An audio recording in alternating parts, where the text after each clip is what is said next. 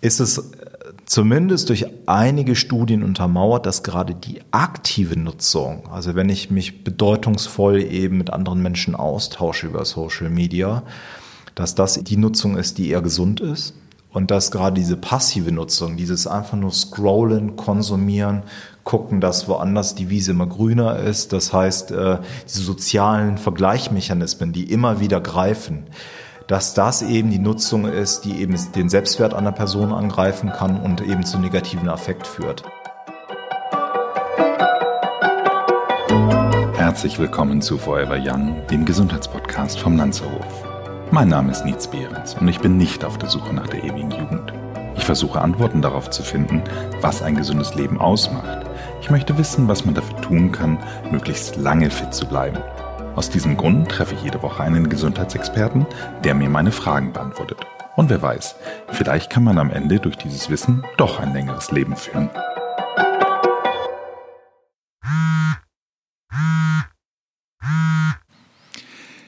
Ey yo, I'm tired of using technology. Eine Zeile, die zweimal zum Hit wurde, ursprünglich von 50 Cent und Justin Timberlake, danach von Milo. War es einfach nur ein guter Song oder ist es vielleicht eine Aussage, mit der sich viele Menschen identifizieren können? Desktop, Laptop, Tablet, Smartphone. Und dann gibt's ja auch noch den Fernseher. Und selbst der ist heutzutage smart oder kann es zumindest werden mit Hilfe von Firestick oder Apple TV. All diese Geräte verschaffen uns inzwischen eine fast unlimitierte Welt voller digitaler Reize, Eindrücke und Inhalte. Aber was macht das mit uns? Mit unserer Psyche, mit unserem Gehirn und vielleicht auch mit unserem Schlaf? Niemand kann diese Frage besser beantworten als mein heutiger Gast. Als Molekularpsychologe an der Universität Ulm beschäftigt sich Professor Dr. Christian Montag mit den biologischen Grundlagen des menschlichen Verhaltens. Während seiner beruflichen Laufbahn interessierte ihn zunehmend auch der Bereich der Persönlichkeitspsychologie sowie Fragen rund um die Nutzung von Smartphones, Computern und des Internets.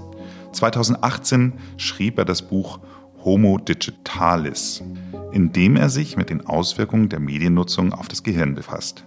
Dabei setzt er sich auch damit auseinander, wie die digitale Kommunikationstechnologie unser Fühlen, Denken und Verhalten beeinflusst. Kann diese Beeinflussung eigentlich auch negativ sein und wenn nicht sogar gesundheitsschädlich? Mit meinem heutigen Experten wird Klarheit dazu geschaffen. Herzlich willkommen, Christian Montag. Hallo Nils. Christian, ich habe in einem Porträt über dich gelesen, dass die Digitalisierung nicht nur unsere Ökonomie verändert, sondern auch den Menschen selbst. Wie begründest du diese Aussage oder, oder was steckt da genau hinter? Ja, ich glaube, wir müssen jetzt mal ganz kurz festhalten, wir haben aktuell jetzt nach der Einführung des iPhones 2007, also 13 Jahre später, dreieinhalb Milliarden Smartphone-Nutzer rund um auf den Globus. Wir verzeichnen allein auf den Facebook-Plattformen 2,7 Milliarden Nutzer, wenn man mal Instagram und WhatsApp hinzuzieht. Und das ist schon sehr, sehr beeindruckend zu sehen, wie in einer sehr kurzen Zeit, das ist ja ein Wimpernschlag in der Menschheitsgeschichte, so viele Leute eben auf, auf diese Geräte draufgekommen sind. Und da stellt sich schon die Frage, warum sind die eigentlich sehr erfolgreich und was macht das mit uns? Und äh, du hast schon bereits eine meiner Hauptforschungs Agenden eigentlich aktuell angesprochen, nämlich, dass ich mich mit der Frage auseinandersetze, was macht das eigentlich, die, diese digitale Dauerbeschallung mit uns über die vielen Kanäle? Ähm, gibt es Möglichkeiten zu messen, wie sich unsere Psyche verändert? Aber dadurch, dass die Psyche natürlich aus der Materie entsteht, auch die Frage, gibt es schon bereits Spuren aufgrund der digitalen Nutzung, die wir in der Neurobiologie verankern können, also direkt in unserem Gehirn sichtbar werden aufgrund der Digitalisierung. Das ist der Themenkomplex und ähm, diese Fragen lassen sich nach und nach beantworten. Hm. Es ist wirklich interessant, äh, gerade weil du das Thema Social Media nochmal äh, hier explizit herausnimmst. Also es gibt ja wirklich viele Leute, die behaupten, dass meistens nicht von sich selbst, sondern von anderen, dass sie süchtig wären danach. Ähm, ist das eigentlich also A, ähm, ist es wirklich so? Ist es eine Sucht, die vergleichbar ist wie die Sucht nach Alkohol? Und zweite Frage stelle ich gleich, dann ist es vielleicht nicht so komplex. Ja, der Suchtbegriff, ich glaube, der hat sich deswegen durchgesetzt, weil er erstmal ziemlich catchy ist und einfach nachzuvollziehen. Und viele spiegeln ihr eigenes Verhalten vielleicht dahingehend tatsächlich ein wenig wider. Allerdings muss man erstmal festhalten, es gibt in den offiziellen Diagnosemanualen von der Weltgesundheitsbehörde oder von der American Psychiatric Association, wo wir mentale Störungsbilder auch äh, vorfinden, keine offizielle Diagnose, die irgendwie lauten würde, Social Media Addiction beispielsweise. Genau wie der Begriff Smartphone-Sucht, das ist ja so ein anderer Begriff, der grassiert, keine offizielle Anerkennung momentan hat. Bei dem Smartphone-Begriff gibt es schon deswegen äh, großen Unmut unter Wissenschaftlern, ähm, von einer Smartphone-Sucht zu sprechen, weil ein Alkoholiker ja auch nicht abhängig von der Flasche ist, also nicht flaschenabhängig, sondern es geht ja um den Inhalt, muss man sagen. Und dann sind wir jetzt wieder bei der Frage, was sind denn die Inhalte auf dem Smartphone, die die Leute immer wieder zurückbringen, zu einem Großteil natürlich Social-Media-Applikationen so dass da jetzt auch schon mal die Brücke gebaut ist zwischen Smartphone auf der einen Seite und auf der anderen Seite zwischen den zahlreichen Applikationen, die dann häufig aus dem Silicon Valley stammen. Zur Frage zurück. Ist das aber jetzt mal unabhängig von dieser akademischen Debatte erstmal, ähm, haben wir jetzt schon hier ein aktuelles, wirklich komplettes Störungsbild, ja oder nein, eine Sucht oder nicht? Hier können wir festhalten, dass tatsächlich ein Großteil der Studien, die aktuell rund um den Globus durchgeführt werden, immer eigentlich ein Suchtrahmenwerk anlegen. Nicht immer, aber sehr häufig. Was bedeutet das? Naja, wenn man jetzt einen Fragebogen auslegt und äh, ich dich fragen würde, wie, hältst, wie hältst du das eigentlich aktuell mit deiner Social-Media-Nutzung? Dann würdest du dann beispielsweise so Items beantworten wie aufgrund meiner Social-Media-Nutzung bekomme ich zu wenig Schlaf. Aufgrund meiner Social-Media-Nutzung habe ich Produktivitätseinbußen im Alltag, zum Beispiel durch die Dauerunterbrechung. Wenn ich Social Media mal nicht nutzen kann, habe ich vielleicht körperliche Entzugserscheinungen ich höre, da klingelt mein Telefon, ich darf gerade oder kann nicht dran gehen, uh, ich werde irgendwie körperlich nervös. Dann gibt es Dinge wie Toleranzentwicklung, die diskutiert werden. Das heißt, steigender Konsum von einer Social-Media-Applikation, um den gleichen Glücksmoment zu erreichen.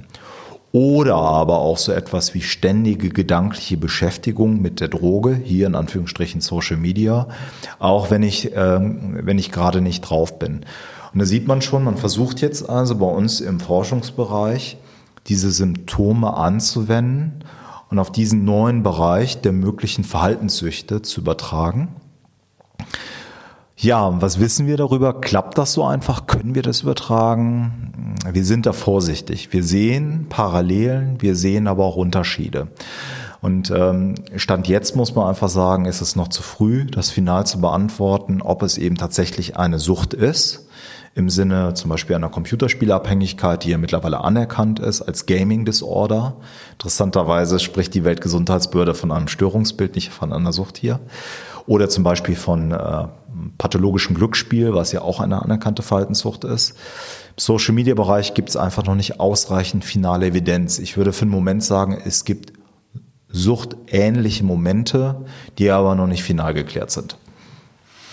Würdest du denn aber sagen, dass die Nutzung des Social Medias äh, vielleicht auch Unterschiede ausmacht, was dann letztendlich das Suchtverhalten ausmacht? Also es gibt ja im Grunde genommen eigentlich immer die Creator und es gibt die Watcher. So und äh, ich glaube statistisch gesehen ist es bei den meisten Netzwerken so, dass äh, je nachdem welche Statistik man sich anschaut, zwischen drei bis fünf Prozent eigentlich nur Creator sind und dementsprechend 95 bis 97 Prozent Watcher.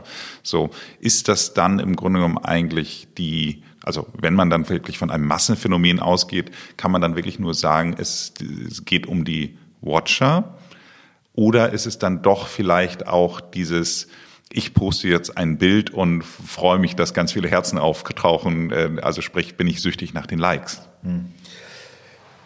Ja, tatsächlich. Also wir, wir, wir haben selber jetzt Arbeiten mal gemacht, wo wir zum Beispiel Twitter-Plattformen untersucht haben haben halt geschaut, wie einzelne Elemente, die auf Twitter verbaut sind, nämlich die Anzahl an Follower, die ich sehen kann oder wie viele Likes ich bekommen habe, wie das mit der selbstberichteten Sucht äh, äh, assoziiert ist.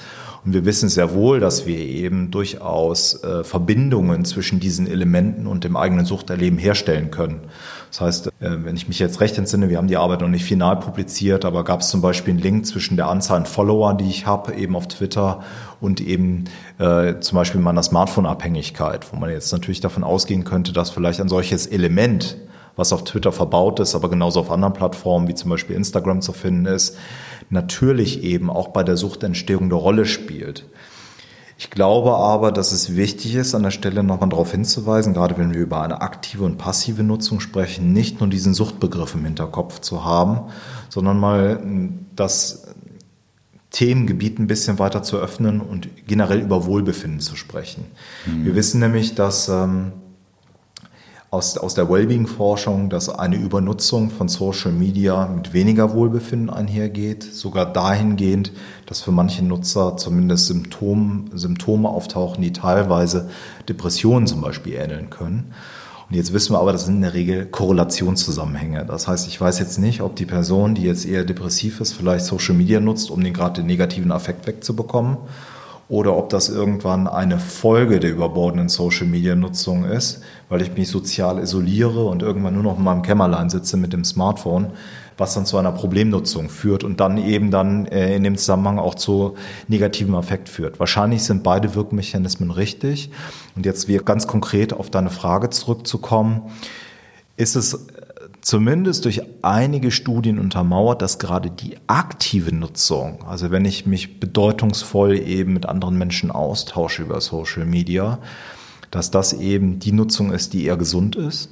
Und dass gerade diese passive Nutzung, dieses einfach nur scrollen, konsumieren, gucken, dass woanders die Wiese immer grüner ist, das heißt, äh, diese sozialen Vergleichmechanismen, die immer wieder greifen, dass das eben die Nutzung ist, die eben den Selbstwert einer Person angreifen kann und eben zu negativen Affekt führt.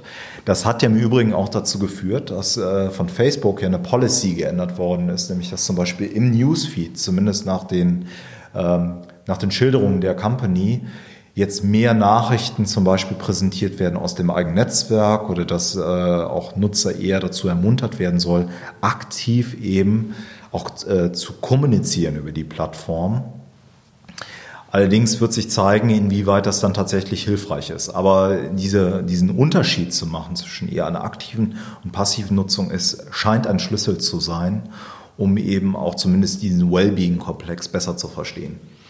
Ja, ich glaube, die Schriftstellerin Ildiko von Kürti, die hat das auch, äh, die hat sich zwischenzeitlich auch mal bei Instagram wieder abgemeldet, weil sie meinte, dass diese ständig, das nur schöne Leben ständig von den anderen Leuten, die gefühlt immer im Urlaub sind, immer eine Bikini-Figur haben und äh, den leckersten Avocado-Toast jeden Tag zum Frühstück bekommen, dass das auf Dauer einen äh, auch wahnsinnig macht. Also äh, das kann ich mir sehr gut vorstellen. Äh, wahrscheinlich ist da ich bin Barmann, wir müssen natürlich hier auch nochmal sprechen. Also Personengruppen sind ja unterschiedlich betroffen von den Mechanismen. Also wir, wir das ist äh, für Grundlagenwissenschaftler wie für mich sehr interessant, dass wir mit Social Media äh, wirklich einen der Bereiche haben, wo gerade so, was die Online-Nutzung betrifft, mal nicht die Jungs vorne sind. Wir hatten vorne immer diese Themen Gaming, das waren eher immer so typische Bereiche, wo Männer eben eher betroffen sind von einer Gaming-Disorder. Und jetzt im Social-Media-Bereich sehen wir, dass auch die Damen ganz weit vorne sind, gerade wenn es um die Länge der Nutzung geht von bestimmten Plattformen.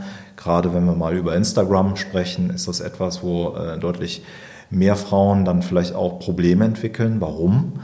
Ähm, möglicherweise, weil dort eben gerade, was du hast es gerade angesprochen, ähm, das Vermitteln von der Top-Bikini-Figur eben ähm, dort nochmal stärkeren sozialen Druck erzeugt. Und dann ist es ein Thema, was gerade auch bei Heranwachsenden immer mehr thematisiert wird. Junge Mädchen, die unter diesen Mechanismen besonders stark leiden, sodass eben einige Forschungsbefunde zumindest darauf hindeuten, dass eben diese Art von Plattformen, die sehr bildgetrieben sind, auch natürlich Essstörungen befeuern können. Und da sieht man nochmal ein, ein ganz anderes Thema, was aufgemacht wird, wo wir dann äh, tatsächlich dann über Anorexia nervosa und, und Co. sprechen. Ne?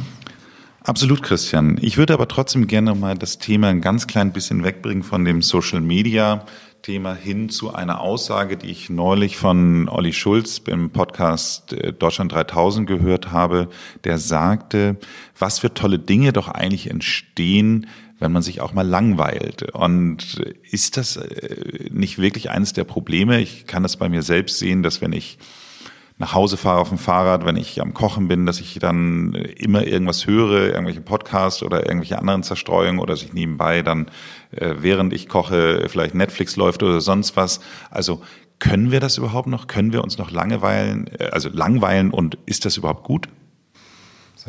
Schwierig, das repräsentativ abzubilden, aber eins ist klar, die Tech-Konzerne nutzen natürlich diesen internen Zustand der Langeweile aus, um uns auf die Plattform drauf zu lotsen. Denn Langeweile fühlt sich nicht gut an und dann denkt ihr, ja, was kann ich jetzt mit mir anfangen? Okay, äh, dann nutze ich jetzt einfach mal wieder das Angebot von irgendeiner Tech-Plattform.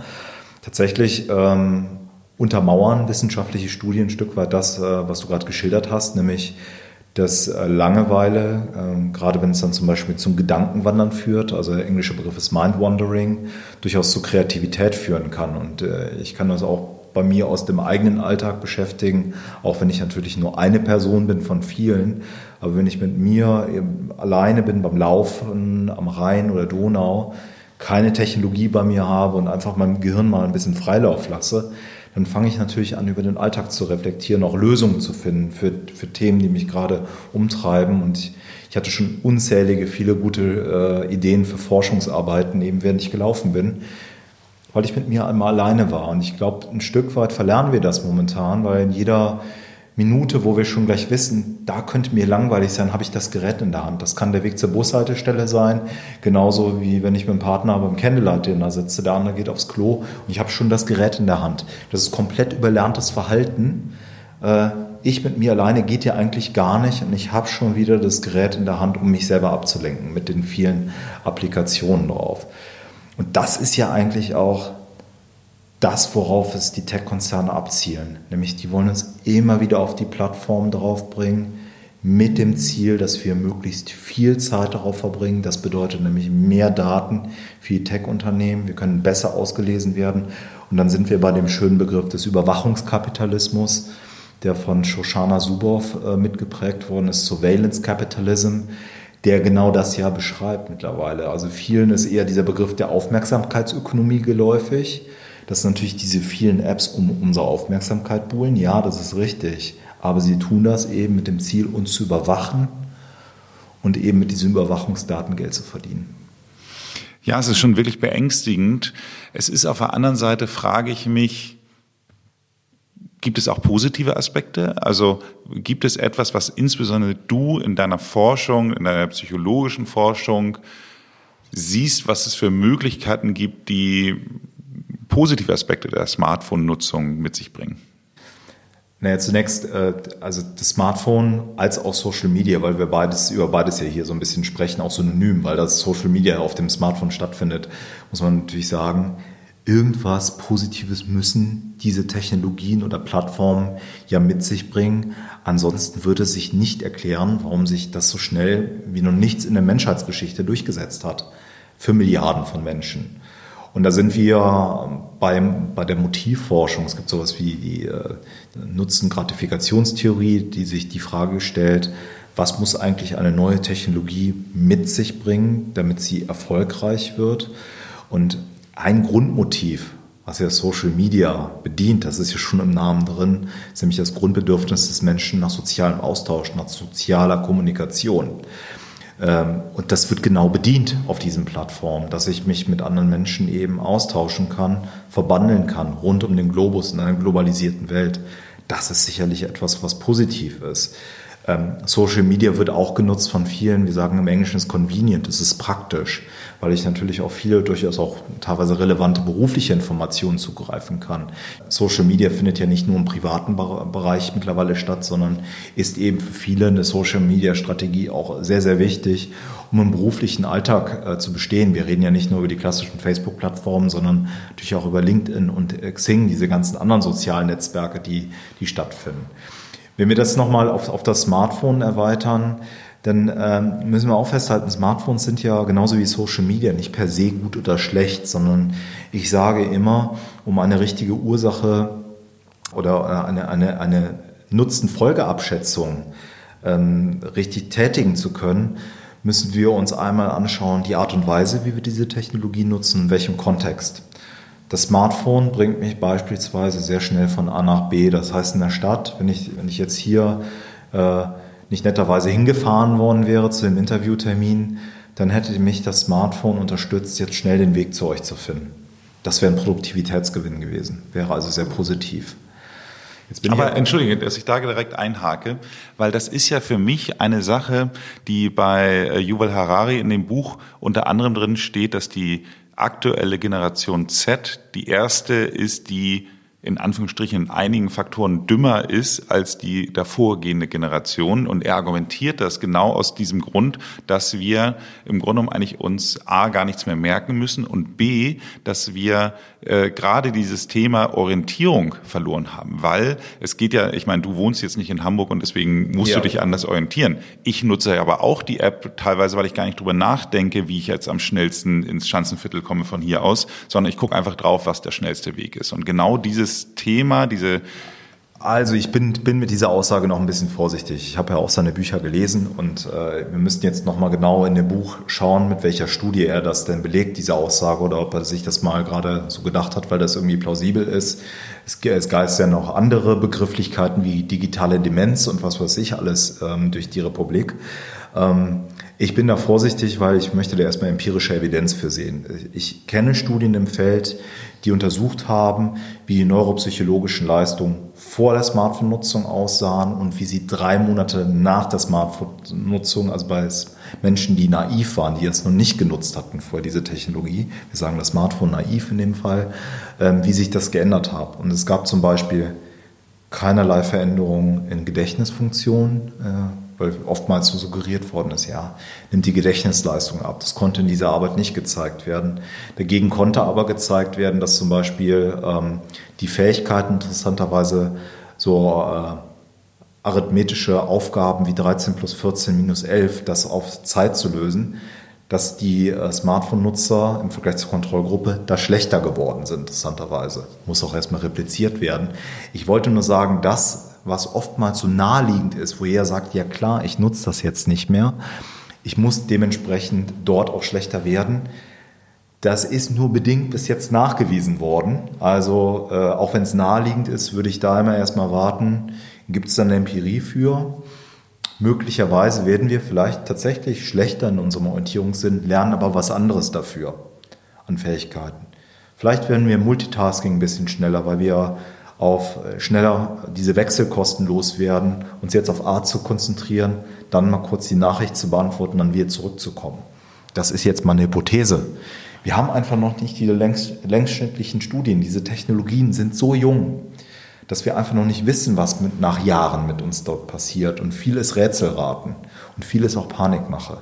Und äh, ich denke, wir brauchen einfach hier Empirie, um das nachweisen zu können und müssen bei Fragen, die uns jetzt umtreiben, wo wir noch keine Antwort haben, vielleicht ein bisschen mehr Vorsicht walten lassen. Aber ich wollte einfach nur sagen, ich hatte das eben ausgeführt, Smartphones oder Social Media ist nicht per se gut oder schlecht. Das Beispiel hat ja gezeigt, ja, es könnte mit Schattenseiten einhergehen, wenn ich eben meinen Orientierungssinn nicht mehr so gut einsetzen kann. Auf der anderen Seite bin ich schneller von A nach B gekommen. Das ist ein Produktivitätsgewinn. Und ich bin davon überzeugt, dass der Zusammenhang zwischen der Smartphone-Nutzung und Produktivität beispielsweise eine umgekehrte U-Funktion ist. Nutze ich diese Technologien sinnvoll, machen sie mich produktiver. Und dann gibt es aber einen Scheitelpunkt, an den das Ganze kippt. Und wo ist der Scheitelpunkt denn eigentlich da? Ich spreche hier von der Fragmentierung des Alltags. Diese, unser Alltag ist so zerstückelt worden durch den Überwachungskapitalismus und durch die Aufmerksamkeitsökonomie, weil dauernd eine App an mir zerrt, mir eine Push-Notifikation schickt und sagt dauernd, komm zu uns, komm zu uns, es ist gerade wieder was passiert, Fear of Missing Out, du verpasst gerade was, sodass die Einheiten zwischen diesen Unterbrechungen so kurz geworden sind, dass wir uns eigentlich kaum mehr vertieft mit was beschäftigen können. Ich glaube, das ist eines der Hauptprobleme, was wir beobachten, dass äh, wir so in einem Zeitalter sind, wo gerade die Leute, die sehr viel Zeit mit Social Media und mit Smartphones verbringen, eher so dazu neigen, oberflächlich Dinge zu verstehen, alles irgendwie die Überschrift mitzubekommen, selbst die Medienwelt hat sich ja darauf eingestellt. Wir sehen das nämlich, dass äh, auf, auf großen Medienportalen wie zum Beispiel Spon jetzt irgendwie immer eine Zusammenfassung oder Artikel nochmal drunter steht. Wahrscheinlich als Reaktion darauf, dass alle so durch den Artikel durchspringen und unten gerade nochmal in a nutshell mitbekommen wollen. Was ist denn da eigentlich wichtig? Aber eine vertiefte Beschäftigung dagegen, Deep Learning, braucht Zeit. Und diese Zeit müssen wir auch investieren, wenn wir Dinge nachhaltig verstehen wollen. Und das ist nicht kompatibel mit dem Datengeschäftsmodell, äh, was eben hinter vielen Applikationen steht. Und das ist so dieser, dieser Clash. Und ich glaube, nur wenn wir diese komplexen, dynamischen Beziehungen eben zwischen Datengeschäftsmodell, Nutzerverhalten verstehen und unseren Lernstrategien, dann kommen wir dem Ganzen so ein bisschen näher, auch ähm, am, am Ende des Tages die großen Fragen zu beantworten, nämlich was machen diese Technologien mit uns? Du bist ja auch an der Universität in China für, ähm, ich weiß gar nicht, ob immer noch, aber da warst ja eine, äh, einige Jahre auch tätig. Und da sind die ja, was das Thema Überwachung insbesondere betrifft, ja nochmal auf einem ganz anderen Level. Jetzt ähm, will ich gar nicht das, das Schwarz-Weiß-Bild mit China und nicht äh, spielen, aber siehst du das auch, dass sich das auf die Psyche, also im Hinblick auf die Psychologie, auf den Körper, auf den Menschen auswirkt? Also zunächst müssen wir sagen, wir, wir sprechen hier von, von, von diesen Themen wie National Reputation System, was eingeführt worden ist. Das ist eine Art Ranking, wo Bürger danach beurteilt werden, ähm, wie, ob sie sich zu Modellbürgern entwickeln und sich äh, im, im Sinne des Katalogs, der vorgelegt wird, äh, eben optimal verhalten. Und ähm, tatsächlich ist ja dieses National Reputation System erst seit diesem Jahr eingeführt worden, seit 2020. Insofern ist es natürlich verfrüht, diese Frage jetzt zu beantworten. Also was es tatsächlich mit dem Einzelnen macht. Es gibt aber ganz interessante Erkenntnisse und zwar äh, ist das eine Studie, das muss man auch erwähnen, die in China, äh, ähm, wenn ich das recht entsinne, gemacht worden ist, aber interessanterweise von eben deutschen Wissenschaftlern aus Berlin. Das heißt, das war jetzt keine Umfrage, die irgendwie von äh, gefaked worden wäre vor Ort. Und die haben sich mit der Frage beschäftigt, inwieweit es einen Rückhalt für diese Überwachung gibt, diese digitale Überwachung überall. Und wir können uns das hier vielleicht nicht vorstellen, aber es, äh, diese Studie deutet darauf hin, dass es einen breiten Rückhalt in der chinesischen Bevölkerung für dieses National Reputation System gibt. Und ähm, warum ist das der Fall? Äh, dem sind sie auch nachgegangen. Zum einen ähm, bin ich davon überzeugt, dass sehr, sehr einfache Mechanismen greifen, dass viele Bürger einfach sagen, naja, ich habe ja nichts zu verheimlichen und von daher ist es okay, dass das passiert. Ähm, zum anderen gab es auch in China in den letzten Jahren sehr viele Lebensmittelskandale und, und, und die medial sehr präsent waren, sodass äh, viele chinesische Bürger davon ausgehen, dass ein solches System eher dazu führt, dass die Gesellschaft verbessert wird, weil einfach die Übeltäter in Anführungsstrichen äh, dann schneller eben äh, zu ihrer gerechten Strafe geführt werden und somit die Harmonie in der Gesellschaft, wie man dort immer sagt, eben erhöht wird. Ich glaube, das hat diese Studie aber, wenn ich mich recht entsinne, äh, nicht so beleuchtet, dass auch andere Gründe dafür eine Rolle spielen. Das ist nämlich die Verankerung der chinesischen Lebensweise und Philosophie natürlich im konfuzianistischen Gedankengut. Ein, eine uralte philosophische Strömung, die gerade auch jetzt wieder ein Revival erlebt in China, wobei ein, eine, ein, ein Grunddogma des Konfuzianismus darin besteht, dass die Harmonie in der Gesellschaft durch Gehorsam erhalten wird.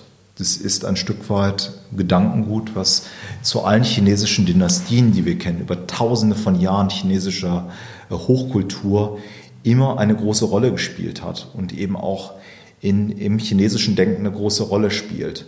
Und zwar natürlich äh, Vater gegenüber Sohn in diesen klassischen konfuzianistischen Diaden, genau wie zwischen Lehrer und, und Schüler, wo einfach der Abstand sehr, sehr groß ist, der psychologische Abstand. Und ähm, äh, in China man davon ausgeht, dass eben das Gehorsam sehr, sehr wichtig ist, um eben diese Harmonie aufrechtzuerhalten. Das bedeutet aber im Umkehrschluss auch, und das ist auch wichtig, glaube ich, für uns als Westen, wobei, was ist das Konstrukt der Westen noch, aber das ist eine andere Frage, ähm, eins nicht verkannt werden sollte. Konfuzianismus heißt auch, dass es den gütigen Herrscher gibt, der sich um das Volk kümmert. Das heißt, diese Gehorsam, die ich zeige, äh, sollte dann auch damit einhergehen, dass eben der Kaiser von China, heutzutage wahrscheinlich die Kommunistische Partei, sich auch um das Volk kümmert. Das ist, glaube ich, auch so ein Stück ein Versprechen, was äh, wir in China beobachten können. Die Kommunistische Partei muss dafür sorgen, dass das Wirtschaftswachstum da bleibt. Und im Gegenzug äh, folgt man eben der politischen Ausrichtung. Wenn wir mal wieder jetzt zurück in den Westen oder genau genommen äh, nach Deutschland wieder zurückkommen und äh, den Blick auf die Digitalisierung und die Auswirkungen auf die Psychologie betrachten. Was würdest du aus deiner Sicht äh, unseren Hörern vielleicht mitgeben als, als Ratschlag, um, ich sage jetzt mal, gesund weiter diesen Prozess zu begleiten? Ich glaube, jeder kann für sich im Kleinen äh, viele Dinge tun. Äh, es gibt zwei Perspektiven auf das Thema. Das eine, die eine Perspektive, die werden wir jetzt nicht mehr erörtern, aber das ist eine gesellschaftliche Aufgabe, dass wir über eine Veränderung des Datengeschäftsmodells sprechen sollten, denn das würde zu gesünderen Plattformen führen. Wenn wir auf einmal für Social Media Geld bezahlen, könnten wir auch erwarten, dass Plattformen beispielsweise designt werden, die nicht mehr süchtig machend sind, wo unsere Daten besser geschützt werden und wir nicht so viel Zeit dort verbringen, weil das Design schon von der Plattform geändert worden ist. Das ist, glaube ich, eine Ausrichtung, die wir verfolgen müssen. Die andere ist natürlich die Richtung auf den einzelnen Konsumenten. Was kann jeder für sich tun? Und ähm, ich sage das immer so, das, das aktuelle Datengeschäftsmodell hat eigentlich dazu geführt, dass uns die Struktur im Alltag kaputt gemacht worden ist. Weil immer wieder Nachrichten an uns zerren, komm doch mal vorbei. Das, sind, das ist diese Fragmentierung des Alltags. Und was hilft uns eigentlich dabei, den Alltag wieder gut zu strukturieren? Das sind klassische Zeitgeber. Wir haben Studien gemacht, die nahelegen, dass wahrscheinlich das Tragen einer Armbanduhr oder einen echten Wecker im Schlafzimmer zu haben, die Nutzungszeiten reduzieren können. Warum? Naja, wenn ich jetzt eine Armbanduhr trage, ich will die Uhrzeit wissen, ich gucke nicht mehr aufs Smartphone, dann bleibe ich auch nicht dran kleben, weil ich auf einmal sehe, ah, nette Nachricht von WhatsApp und ich mache etwas, was ich gar nicht machen wollte. Das heißt, Strukturieren des Alltags wie mit den klassischen Zeitgebern ist sinnvoll, um eben ein Stück weit den Raum, den uns die Tech-Konzerne genommen haben, den zeitlichen Raum wieder zurückzugewinnen. Das andere, ähm, das ist, glaube ich, auch bedeutsam. Es klingt sehr trivial, aber das muss man auch mit experimentellen Arbeiten erstmal zeigen. Und das ist auch mittlerweile nachgewiesen worden, dass ähm, die physische bloße Anwesenheit des Smartphones auf dem Tisch, wenn ich mich konzentrieren muss. Also ich habe hier die Tastatur und den Computerbildschirm und bin jetzt mit mir, mit meinem Word-Dokument oder irgendwas verhaftet, was ich produzieren muss. Wenn das Gerät physisch anwesend ist, dann ähm, äh, geht die Aufmerksamkeitsleistung anscheinend runter. Ähm, wir, wir, wir sind sehr, sehr schnell abgelenkt, weil das Gerät ja sowas wie Fear of Missing Out auslöst. Ich denke, da könnte gleich was Interessantes passieren. Und das, die Message ist ja relativ einfach. Ich muss mir wieder eine Arbeitsumgebung schaffen, in der ich mich konzentrieren kann. Das heißt, das Gerät aus dem Raum bringen ist tatsächlich am besten in der Situation um nicht abgelenkt zu werden. Genauso wie natürlich das E-Mail-Postfach schließen, damit mir nicht das Betriebssystem anzeigt dauernd, es kommen neue E-Mails rein. Also kurzum, auch hier müssen wir einfach Umwelten schaffen, die uns äh, es erlauben, uns auch wieder dann eben vertieft mit Dingen auseinandersetzen zu können.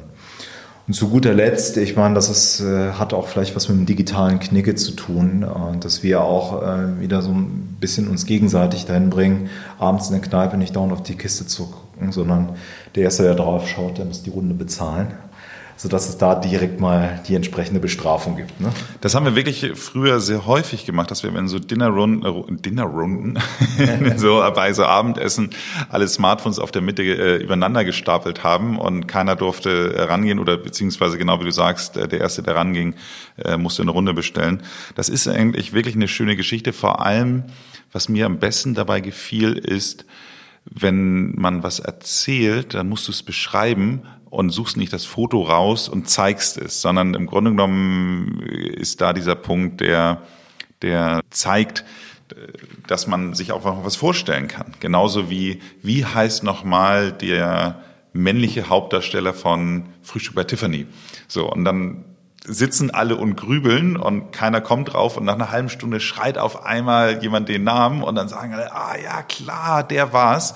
Und äh, man freut sich total, während wenn einer es kurz nachgoogelt, die Freude nicht da ist, weil es ist Deswegen Keine lösen wir das natürlich jetzt hier auch nicht auf. genau, denk mal drüber nach. Vielen Dank, Christian. Es hat Spaß gemacht. Dankeschön für die Einladung.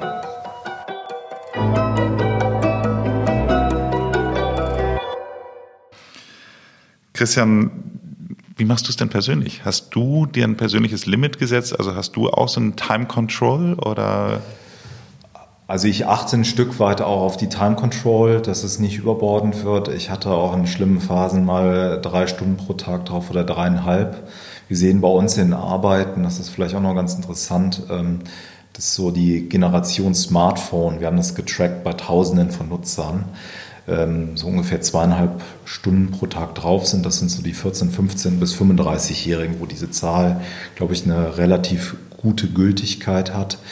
Ähm, die Zeit aber selber finde ich persönlich gar nicht so aussagekräftig. Also ich, ich sage immer, wenn wir 60 Minuten Smartphone-Nutzung mal nehmen würden, dann ist es wichtiger oder besser, sage ich immer, zweimal 30 Minuten zu haben als 60 mal eine Minute, weil das Letztere führt zu einer kompletten Fragmentierung. Mein ganzer Tag ist durch damit.